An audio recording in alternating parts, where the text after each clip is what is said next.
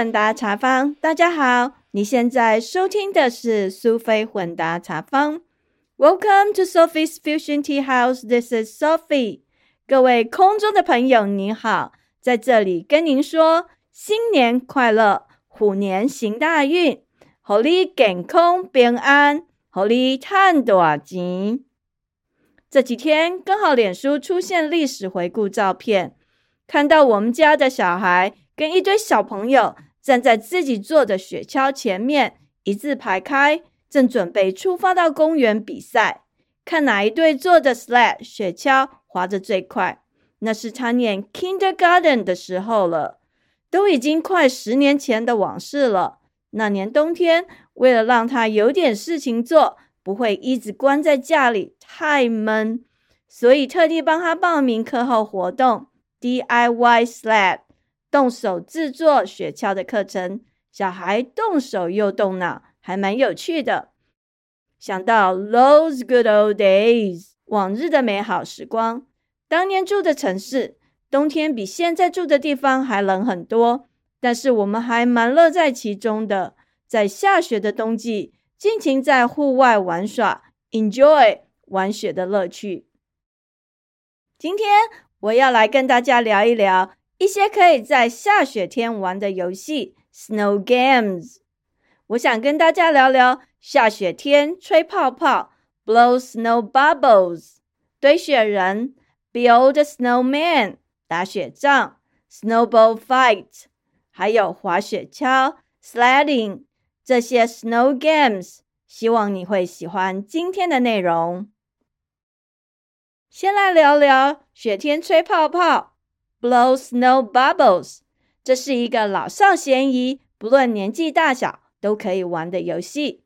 我以前没试过，还不知道雪天吹泡泡，blow snow bubbles，真的蛮神奇的，也蛮好玩的。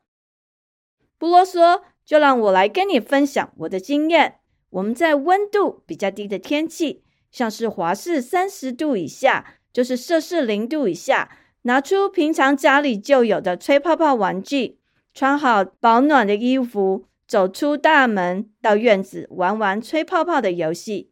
其实就跟平常的季节到公园或是在户外吹泡泡差不多，只是场景换成冰冷的冬天，在户外吹泡泡。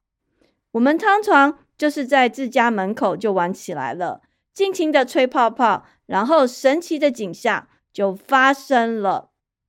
当你看到泡泡落地之后，哇哦！第一次看到的时候，还真的是非常的惊喜又开心。当我走到落在地面上的泡泡旁边时，仔细一看，哇哦！那些没有破裂的泡泡变成外面一圈。裹着薄薄的冰霜的小球，伸手一摸，居然是冰哎！杰克，这真是太神奇了！这是真的吗？泡泡居然变成一颗薄薄的镂空的小冰球，真的是 amazing，太神奇了！以前都没见过这样的景象，也不知道这么简单的泡泡，居然在这么冷的冬天。可以变成冰霜透明小冰球，真的很特别哦。我们喜欢追逐泡泡，然后跑到泡泡边，伸手一碰，小冰球破了，那种惊艳的感觉超神奇又超有趣的。总之，跟夏天玩吹泡泡的感觉不太一样，因为冬天的泡泡在触觉上又多了一层冰的触感。各位听众，如果你不怕冷，有机会可以试试哦，感受一下泡泡那种冰冷的易碎的触感，真的很不一样哦。还有，有的时候天气特别的冷，如果你眼力够好的话，张大眼睛仔细看，又是另外一个景象。记得第一次看到口中吹出的泡泡在空气中就慢慢的凝结。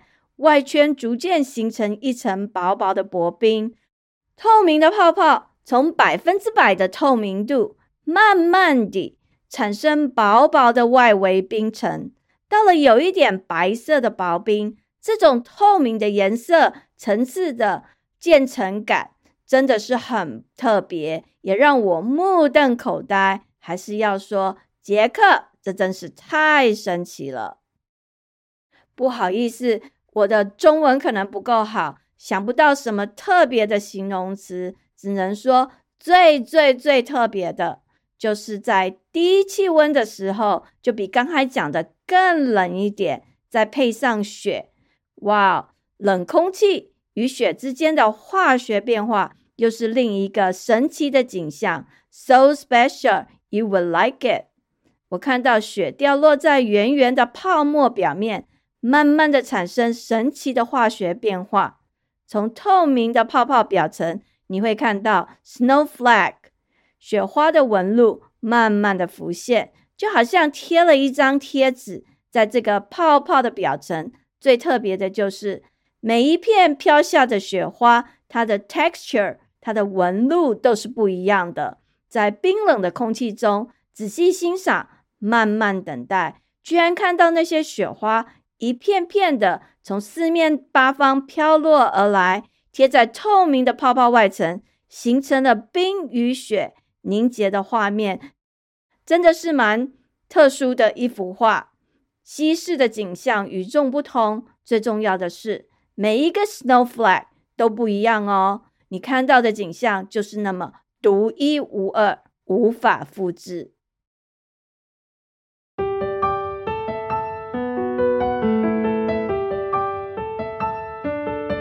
再来聊聊堆雪人，Build a snowman。讲到堆雪人，大家都觉得只要有下雪，一定就可以堆雪人。No，No，No，不是下雪就可以堆雪人的。堆雪人可是学问大的呢。要有天时地利，才堆得起雪人来哦。刚开始我也是傻傻的以为，只要有下雪就可以堆雪人，其实不是耶。记得第一次很兴奋、很冲动的穿好保暖的衣物，跟小孩出门堆雪人，两人跪在院子前面的雪地上，搞了蛮久的，就是没办法把地上的雪弄成一颗扎实的雪球。勉勉强强搓成一颗小雪球，可是很快就散了。母子俩在外面搞半天，非常的挫折，frustrated。当时只是兴冲冲的，并没有事先上网去查资料，How to build a snowman。现代人做什么事都要先上网查一查，可是我这个人比较随性，我喜欢兴致一来的时候就去做。总而言之。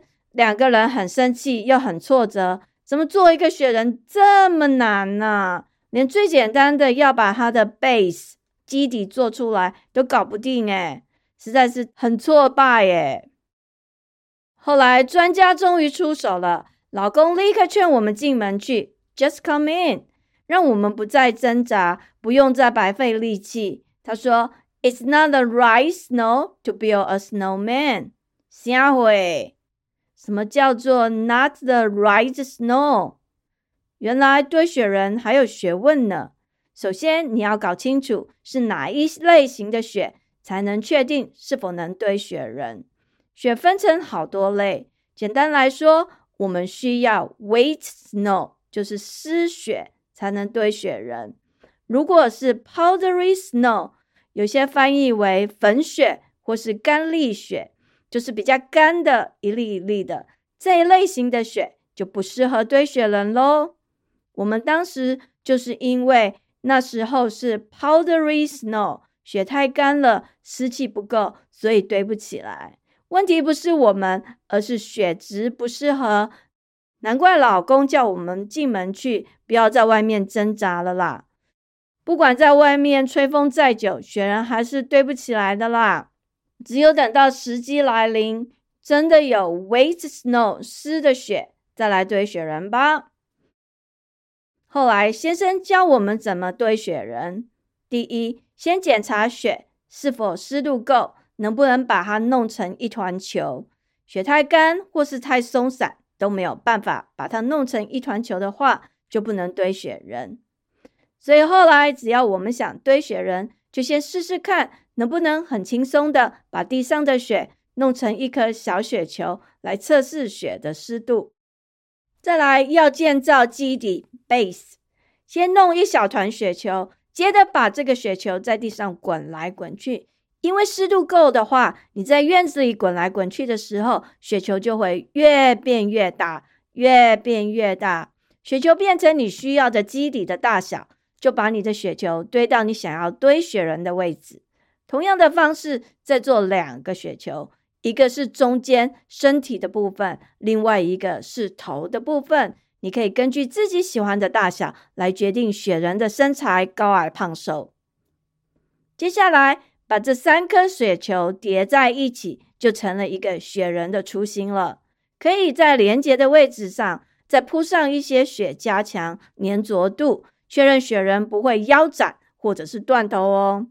剩下来就要看你怎么装扮你的雪人喽。每个人的创意都不一样，我们会把不穿的或是太小的衣服、帽子拿来装扮雪人。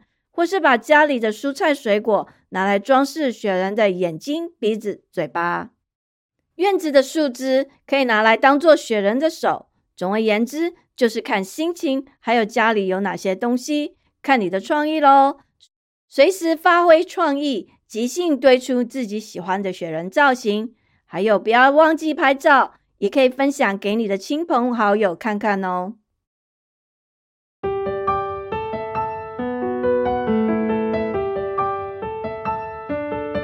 现在来跟大家聊聊打雪仗 （Snowball Fight），这是最即兴、随性，几乎不需要任何工具的 Snow Game。只要有雪、有人，就可以开战喽。我们常常是在铲雪的时候，忽然间就玩起来，随手拿起地上的雪，搓成一个小雪球，一家人互相对着对方扔雪球，没有什么特别的约定，也没有特别的时间，反正就是在外面有雪。就很自然的玩起来了。有时候左邻右舍看到我们在玩，也会自然的加入，大人小孩玩成一片，非常的开心。在我记忆中玩的比较激烈的一次，是有一年圣诞节后，好朋友的小孩来家里住了几天，刚好遇到暴风雪，整天闷在室内有点无聊。傍晚的时候，小孩们吵着要出去玩，先生问他们愿不愿意去外面帮忙铲雪。孩子们能出门总是比待在室内好。他们异口同声答应：“Yes！” 一堆人七手八脚，穿上雪衣雪裤，戴上手套帽子，就到外面帮忙铲雪了。刚好我们家只有三个雪铲，工具不够多，所以大家只能轮流帮忙铲雪。暂时没事干的人就在旁边玩雪。突然间，我老公就对着小朋友们开始丢雪球。这几个小孩也不是好欺负、不好惹哦。他们放下手中的雪铲，也开始丢回去。一群人就在院子里跑来跑去，玩的还蛮开心的。然后，其中一个小孩直接拿起雪铲，把 driveway 车道上的雪直接一铲，就往我先生身上甩过去，弄得他整个人看起来就是一个活脱脱的雪人。从头到脚，全身都盖满了雪。我当时吓了一跳，又觉得很好笑，心里想：这个小孩真的蛮有创意，也蛮疯狂的。接着，其他人就模仿他，拿起地上的雪铲，铲一瓢雪，直接往其他人身上甩过去。当然，量就比雪球多很多。可是因为只有三个人可以拿到雪铲，大家就争执着要 take turn 轮流用。然后同一个小朋友，他又有另外一个想法，因为这样虽然好玩，可是有一点累，因为整场的雪其实还蛮重的，而且要跟着其他人在后面跑，找到机会往他们身上甩过去还不容易。想一想还要轮流，有点麻烦，所以他又拿起地上一个小桶子，把里面装满了雪，追着其他人跑，然后整桶往对方身上倒。我的天呐，哇！总之，我觉得他真的很有创意，反应很快，随手应用可以看到的工具。不过，他真的是 very wild，非常的狂野，有时候让人有点吃不消。反正大人小孩就在院子里跑来跑去的打雪仗，大家玩的满身都是汗，又加上雪盖满全身，真的是又冷又热，很有趣的滋味。不过玩归玩，还是要收拾残局。十几分钟过后，大家似乎有点累，跑不动了。我看他们在旁边稍微停下来休息。引爆战火的人就是我老公，他当时立刻当机立断，他跟大家说：“Game over，游戏结束了，我们继续铲雪吧。”小朋友一阵哀嚎，非常的失望。接着我老公又说：“I'll take you guys to eat ice cream after we finish the shovel。”大家大声的欢呼：“耶！”美国人其实很有趣，冬天很冷，但是很多时候玩完雪又喜欢去吃 ice cream 冰淇淋。我们家也常常这样，这真是一个很不可思议的习惯。不过久了，你就会习惯了。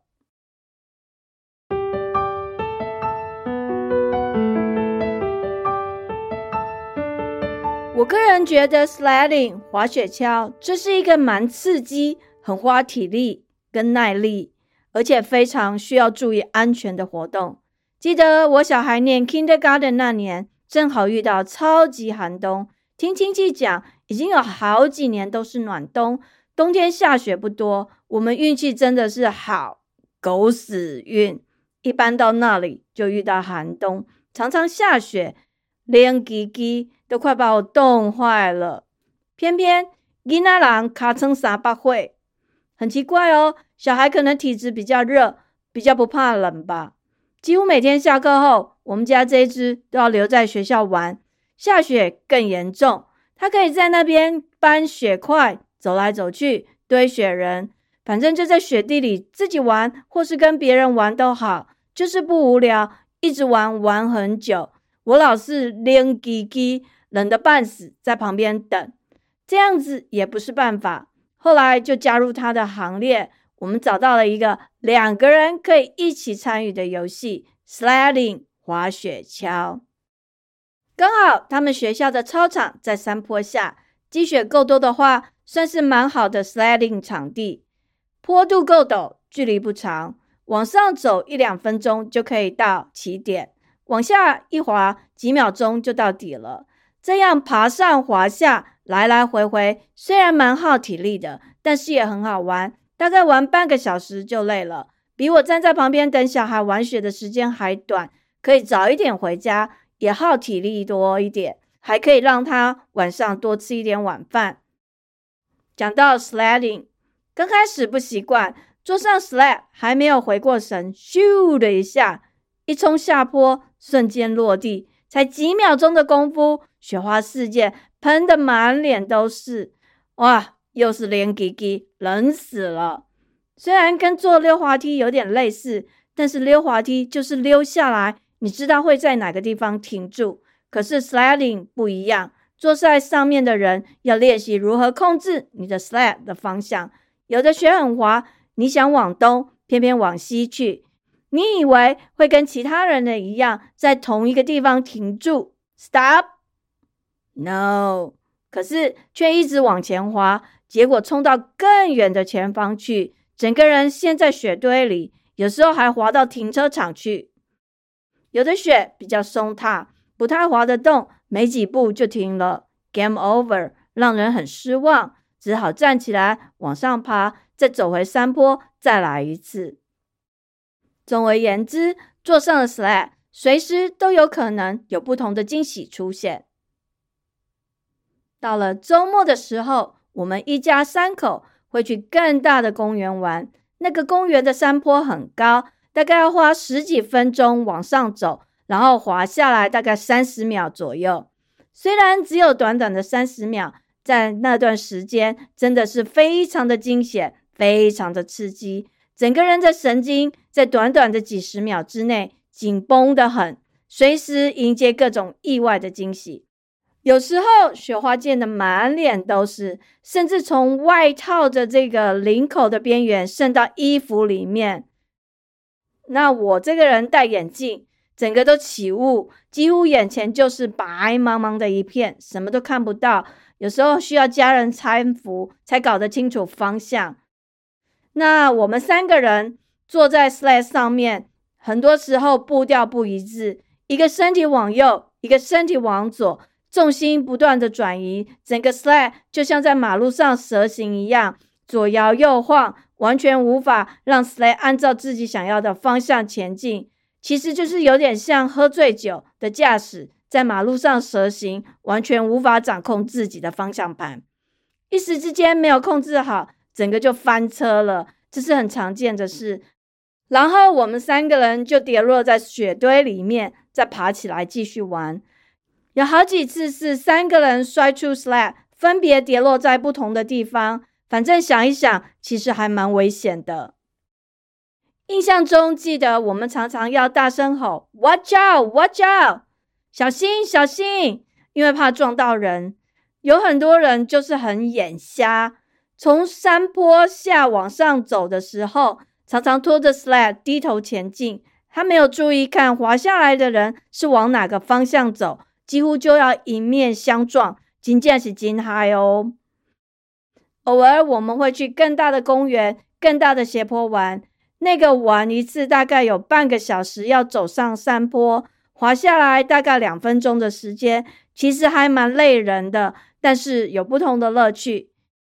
你会看到各式各样的玩家。有些人比较爱刺激，整个人趴在 sled 雪橇上面往下冲；还有更夸张的，用躺着，所以他是背朝下，看不到前方。有人用站，也有人用蹲的，反正什么人都有。有些是一个人玩，有的是两个，也是有四五个一起玩的，真的是无奇不有。当然也是险象环生，因为这些公园大部分没有管理员在现场。所以这些玩家，他们必须皮绷紧一点，不会冰开安的。大家要注意安全，自己的安全是你自己的问题。最后来聊聊 sled 雪橇，一般可以花钱买，从最便宜的几块钱到上百元都有。如果你不想花钱买，也可以自己动手 DIY 来做。我先生说，他年轻的时候，有时候一时兴起。跟几个朋友拿起厚纸板，就坐在上面玩。反正他们找到一个积雪够多的斜坡，就这样往下滑，也玩得很开心，根本不需要买什么 sled。当然，生活周遭有很多东西也可以拿来用，像有很多人就是用旧轮胎，然后坐在轮胎上面玩。我的小孩之前曾经参加过课后活动，一堆小朋友。他们在老师的指导下，利用一些回收物，像是厚纸板这些东西，自己 DIY 动手做 sled，也是有模有样的。而且还有比赛，看哪一队做的 sled 跑得比较快。哎，我们去参观的时候，真的看他们从山坡上滑下来，还蛮有趣的。所以喜欢 sledding 的人，你也可以参考看看，自己动手 DIY 做哦。那还有。每年冬天到了，我先生就会把家里的 sled 雪橇从储藏室拿出来，放在车库，随时准备下雪的时候可以让小朋友拿出去玩。我们家有很多不同的 sled，有的是朋友给的，有的是自己花钱买的。在我们的经验中，有时候熊蜜金价是不后悔，便宜真的还没好货呢。那些便宜的几块钱的 sled 就是一块塑胶板。有时候玩一两次就破了。如果你们家的小孩不是很爱玩的话，也许你可以买那种便宜货试试看，那倒无所谓。但是我们家这个是很爱玩雪的，所以这些年来我们学到的教训就是 sled 的品质还是很重要的。如果要省钱，可以在初春的时候去买那些清仓特价品，等到隔年再用，这也是一个好方法。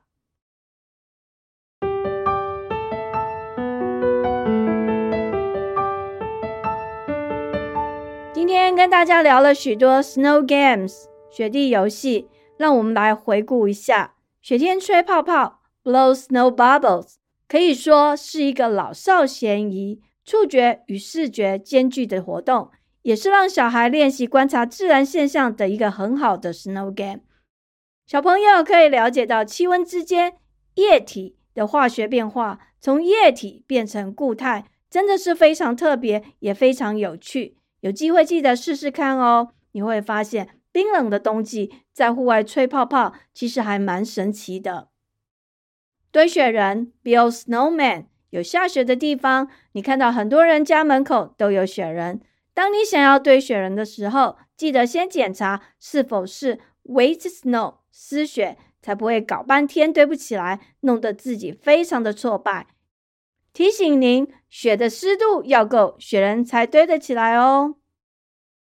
打雪仗 （snowball fight） 是蛮及时也有趣的 snow game。在这里做一个小小的提醒：如果有邻居的小孩跟你们一起玩时，要注意安全，同时要事先提醒那些小孩，需要经过对方家长的同意才能跟你们一起玩，免得万一发生意外，对方家长要告你，那就麻烦了。滑雪橇 （sledding） 是蛮花体力的活动，想要锻炼体力又爱刺激的人，其实这倒是可以试一试。不过，sledding 跟前面提到的几个 snow games 比起来，算是危险性比较高的活动。提醒您可以戴安全帽，确保头部的安全。另外，玩的时候如果有两个大人，可以一个坐前面，一个坐后面，把小孩夹在中间，这样比较安全一点哦。总之，天气冷不一定要整天窝在家里，适时的走出家门，到户外尝试这些 snow games，活动活动你的筋骨，也许你会有另一番的体验。时间过得很快，我们的节目又到了尾声，感谢您的收听，希望你喜欢今天的内容。苏菲混搭茶坊 （Sophie's Fusion Tea House），让我们活在当下，健康开心，做自己。找到你喜欢的人生。感谢您的收听，我们下次见，拜拜。